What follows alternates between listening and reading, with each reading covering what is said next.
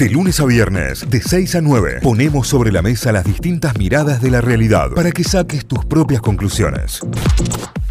Le pueden preguntar a Viole Sí, sí. dónde compro churros a esta hora y que ¿De estén cuáles? buenos. El día se presta, dice.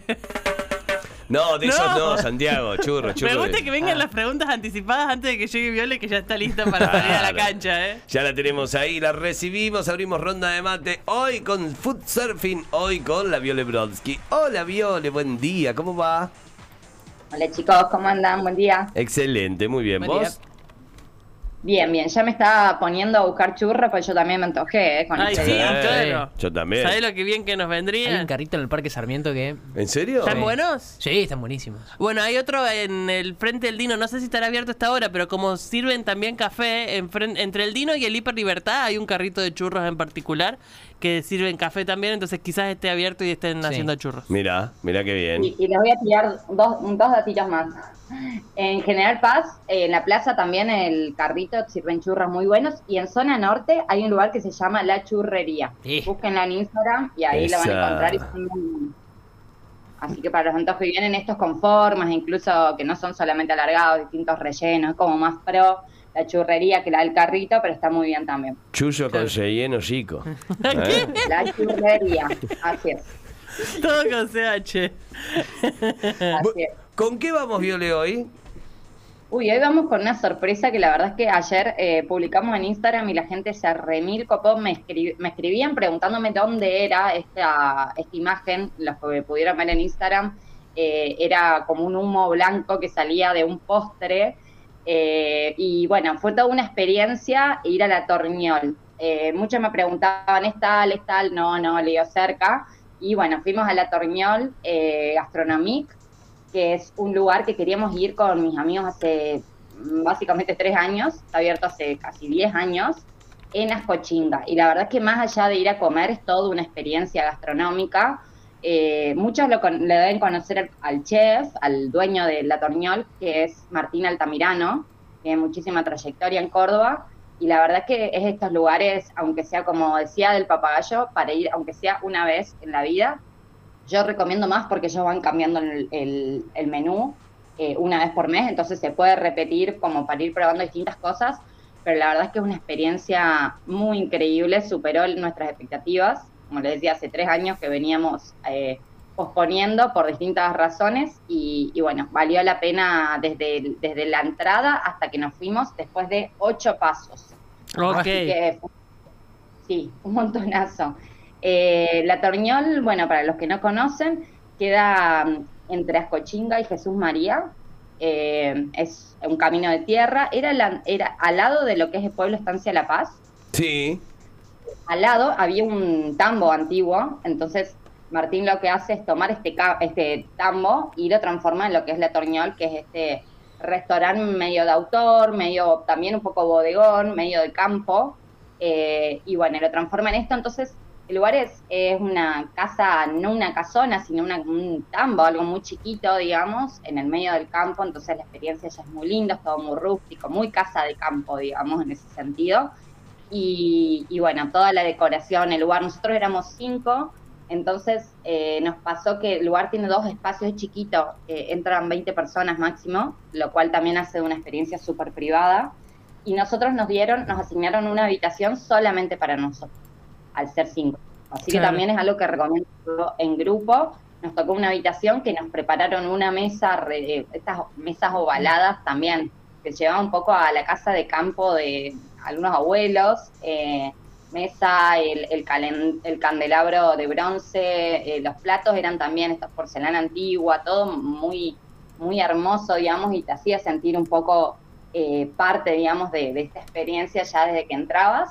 Y eh, bueno, ni hablar que Martín todo el tiempo, él vivió, él es en realidad de Buenos Aires, él se fue un verano a Jesús María eh, con su familia, digamos, a, trabajar. Después en la adolescencia, él nunca quieren volverse cuando fallece el padre, deciden quedarse en Jesús María, la, porque le gustaba un poco la vida de pueblo, las calles tranquilas, le gustaba mucho ir a pescar también, y en la adolescencia él tiene un accidente eh, con el auto y bueno, se queda postrado y ahí empieza a consumir eh, muchos cocineros y canales de cocina como único entretenimiento y ahí es cuando decide estudiar que le estudian azafrán. Después eh, fue uno de los primeros que puso esta, esta especie de food truck, siempre fue un innovador Martín Altamirano y bueno, y después eh, se va eh, bastante tiempo a hacer temporada de distintas cocinas de Europa y se forma, él dice que el Francia fue como una, un servicio militar donde aprendió muchísimo y trajo todas estas recetas francesas, entonces un poco la, el, el tipo de cocina que hace es una cocina muy local, eh, con cosas, incluso mucho tinte de lo que es Jesús María, eh, el tipo de carnes, asado, eh, pero por otro lado tiene toda esta parte, digamos, francesa que, que ha aprendido en esta experiencia. Claro. Entonces la, está buenísima, eh, son ocho pasos, cada paso tiene un maridaje, empezás con vinos quizás rosados o blancos y ya terminás con unos super reservas, incluso tomamos unos vinos franceses que estaban muy bien. Eh, y en cada, cada paso es un plato realmente, o sea, eh, eh, cuando entras a su página web, él pone, vengan con hambre. Ah. O sea, Claro. los pasos que terminás estallado, porque no, él dice que no le gusta el tema del paso y que te sirvan una cucharita con una gota de salsa y que eso sea un paso, ¿no? Justamente cada paso es una super comida, digamos, distinta, mucha, como les decía, mucho, hay pasos con carnes, hay, hay, hay pasos con quesos franceses, eh, recorres como una carta muy interesante y que va también cambiando una vez al mes, entonces nunca podés saber con qué te vas a encontrar, eso está buenísimo, también como sorpresa, ¿no? Claro. Definitivamente. Claro, me gusta, eh, Me, me re sorprendió el lugar, la verdad no conocía ni ando mucho por esa zona y no no había tenido ningún tipo de referencia del lugar.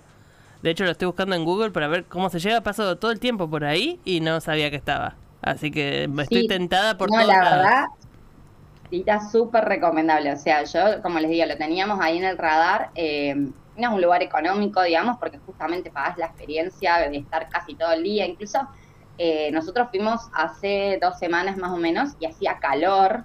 Entonces, por ahí, esta experiencia, incluso ahora que se vienen los días frescos, es espectacular porque es todo comida muy, muy como a lo francesa, ¿no? También tiene mucha, mucha carne, mucho caldo, mucho, mucha crema. Entonces, la verdad es que para hacerlo en invierno, ir a pasar el día, incluso abren de noche, pero para ir a pasar el día y quedarte después en, en el, en el campo, este tiene incluso unas llamas que se trajo del norte argentino, eh, porque bueno, él es- se enamoró del, norte y se quiso traer sus llamas y, él también todo el tiempo te está explicando paso a paso qué, lo, qué es lo que te va a servir, por qué está maridando con ese vino, habla un francés espectacular aparte, que entonces es muy lindo escucharlo y a su vez te llena de anécdotas de, cómo trajo las llamas, eh, por qué eligió ese lugar, todas la- la- las cosas que le fueron pasando para hoy estar a donde está y, y es como les decía, esto que se llama cocina de autor y realmente acá un poco el protagonista es él, más allá de, de sus platos, ¿no? Es todo lo que él tiene para contar.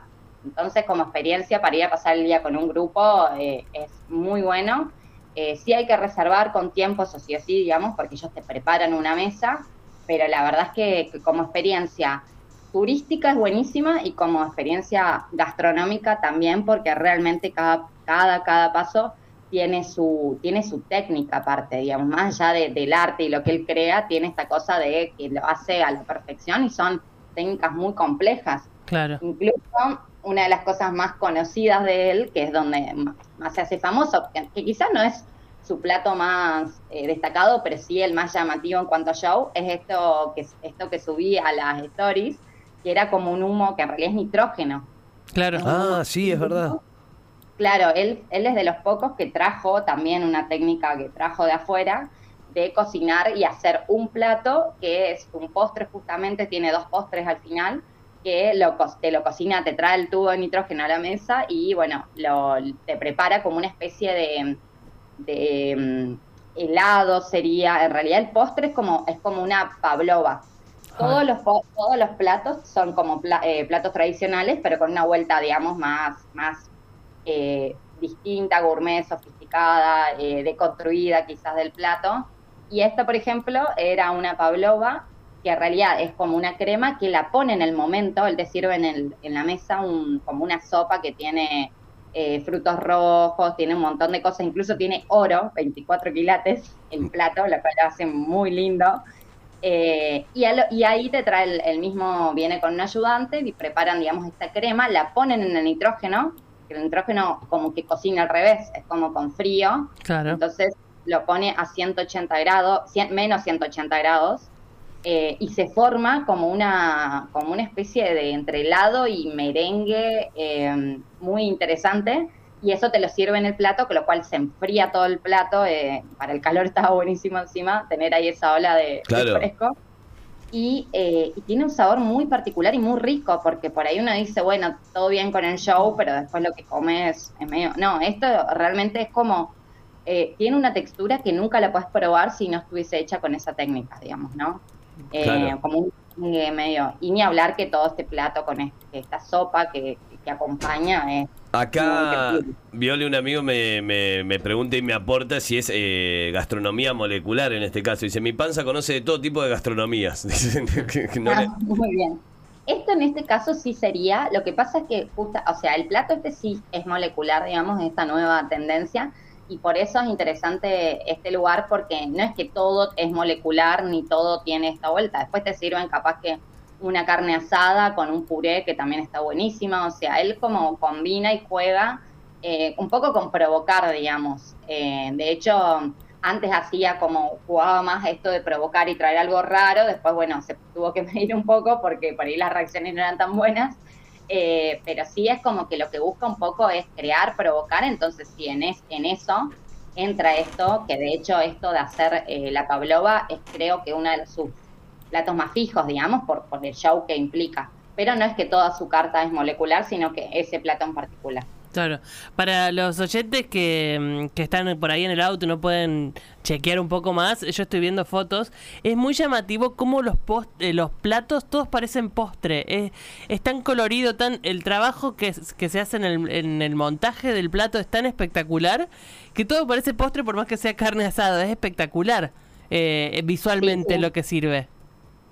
Sí, es espectacular y como les digo, tiene esta, eh, esta cosa de que por un lado te sirve un plato super gourmet y colorido y con detalles, mucho detalle. De hecho, el primer plato tenía hojas de remolacha y era como, eh, no la hoja de la remolacha, sino como un papel que él crea de remolacha.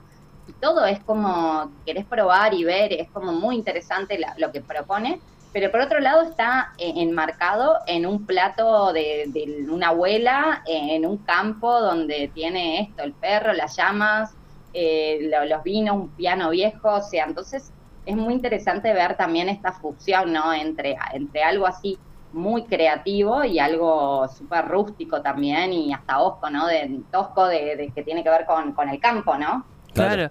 Sí, de hecho hay platos que sirven en, en, en una vajilla muy moderna, muy de diseño, y otros platos que los sirven directamente en, en vajilla recuperada de antaño, porque evidentemente esos platos son antiguos, no Sí. son de ahora, digamos. Es espectacular. Sí, sí, sí, sí, la verdad es que es espectacular. Incluso hay, hubo un plato que a mí me gustó mucho, eh, quizás hacía un poco de calor, por eso lo recomiendo en invierno, que era una sopa de pescado y mariscos, pero la sopa él la cocinaba, eh, era en una, como en una vasija, eh, entonces él cocina la sopa adentro, digamos, de, de esta cazuela y arriba tiene masa de hojaldre. Entonces, en realidad la sopa se cocina al horno eh, está cubierta esta masa, entonces lo que ves es una es un hojaldre, digamos, solamente como si fuera una taza y vas Te- rompiendo los pedazos de Te juro que se me hizo agua en la boca de imaginar sopa rico. con hojaldre. Me o sea, vuelvo el- loco. No, no, No, no, no, no. Incluso dijimos, dijimos, qué buena idea, porque es cocinar la sopa, supongo que la cocina antes, después la pone en esta vasija, la po- le pone esta masa de hojaldre y ahí va al horno. Entonces te vas como, vas rompiendo el hojaldre y te vas encontrando con la sopa dentro y es Como si fuese una creme brûlée, así que rompes el, que el caramelo, pero con sopa. Claro, sí, sí, sí, le vas metiendo ahí, haces toda una mezcla muy interesante y aparte el, el, el que te sirvan algo distinto y te vas encontrando con otra cosa adentro. No, Pero- la verdad es que todo tiene como una cosa muy lúdica de, de, de ir como jugando y como le digo, nosotros la pasamos recontra bien, más allá del vino, que también tomábamos un montón, por supuesto que había un, un conductor asignado porque es lejos, eh, que siempre decimos que el conductor asignado es el que no paga la nafta porque pobre no, no puede tomar vino, pero además todo, cada paso va acompañado de su maridaje y los vinos también que vas probando son espectaculares y obviamente tienen que ver con, con el plato que, que vas a disfrutar, ¿no? Bueno, ahí decías, eh, no es económico. ¿De qué estamos hablando?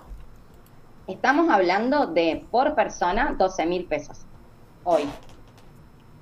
Es un número. Quedamos en silencio los tres. Quedamos Sí, en silencio los tres. Estaba calculando hoy. Estaba calculando hoy dos cosas. 31 de marzo, Viole, perdón. Capaz que si me lo decía el no 10. está difícil. Sí, claro. No, Te voy a decía, decir, tendrías eh, que haber hecho este bloque en julio o en diciembre que, te- que hay aguinaldo. aguinaldo. Salió volando por la ventana la billetera. Claro, es un gusto, es un gusto, un lujo.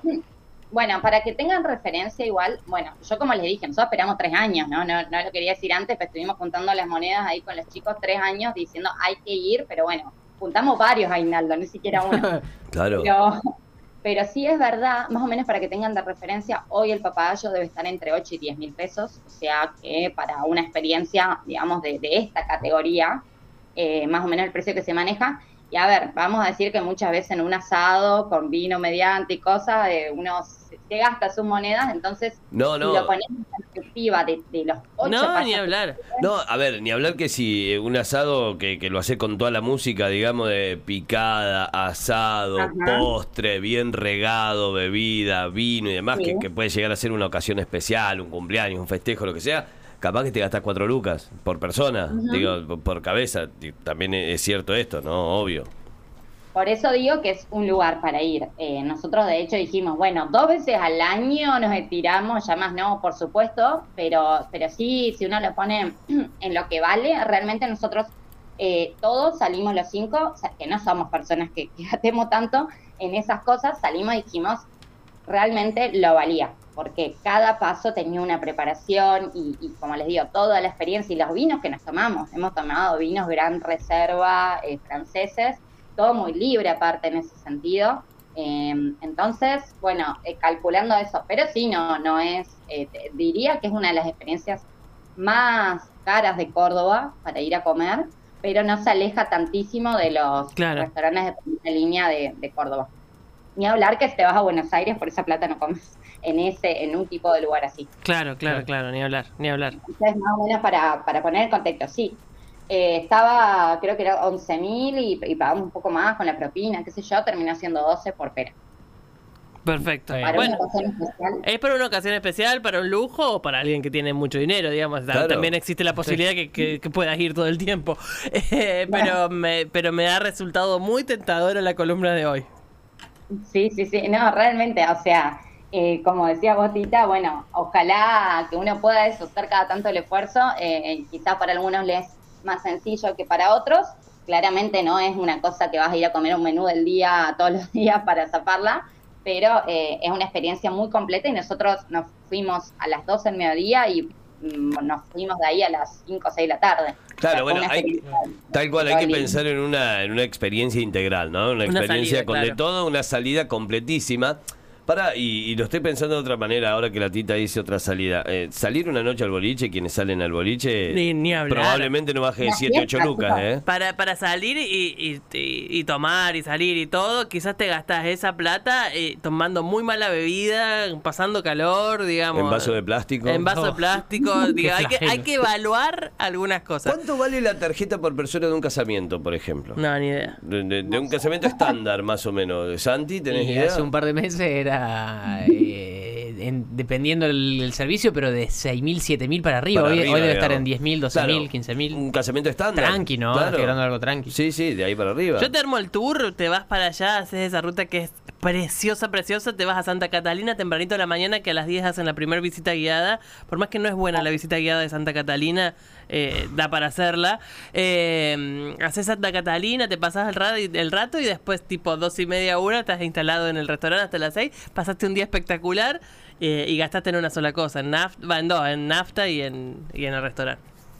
Sí, es que realmente nosotros al principio sí fue un número, como les decía, que no- nos quedó como grande y después empezamos a hacer cálculos y, che, pero vos en la fiesta electrónica que fuiste la semana pasada gastaste 10 lucas la entrada, bueno, y ahí empezás a, a- a calcular lo que realmente a veces uno gasta, tiene que ver con el disfrute, ¿no? Y con lo que cada uno Tal cual. decide gastar para disfrutar, pero, pero eh, decíamos que obviamente que depende cada bolsillo y cada situación, pero, pero tampoco es que tenés que estar dos años eh, capaz que ahorrando, como Claro. haciendo un esfuerzo, como haciendo un esfuerzo sí, eh, se puede, se puede disfrutar, así como uno puede disfrutar de tantas otras cosas.